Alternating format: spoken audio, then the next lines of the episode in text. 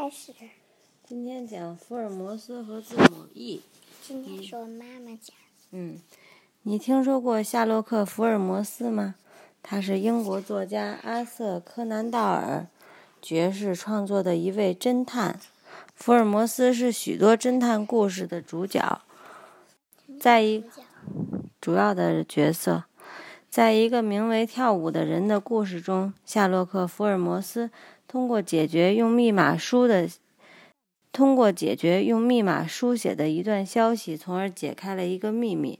福尔摩斯知道，在英语中，字母 E 比其他任何字母都更用的都频更频繁，因此他猜测，在这个密码消息中出现了最多的符号，可能代表了 E。从这里入手，他就能够破译其余的消息。夏洛克·福尔摩斯是如何知道 E 是英文字母中最常见的字母的呢？试一试右边这个实验，弄清楚。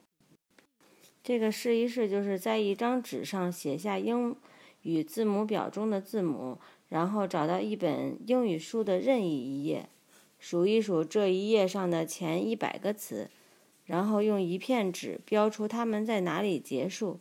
再用计数符号记录字母表中的每一个字母在这些词语中出现了多少次，哪个字母最常用？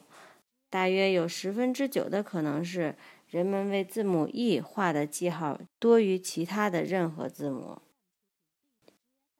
回头回到家，你跟爸爸试试，拿出那个英文那个，拿出那个英文那些故事书、公主书里边。做一下笔记看看。下一课讲的是密码的乐趣。拜拜啦。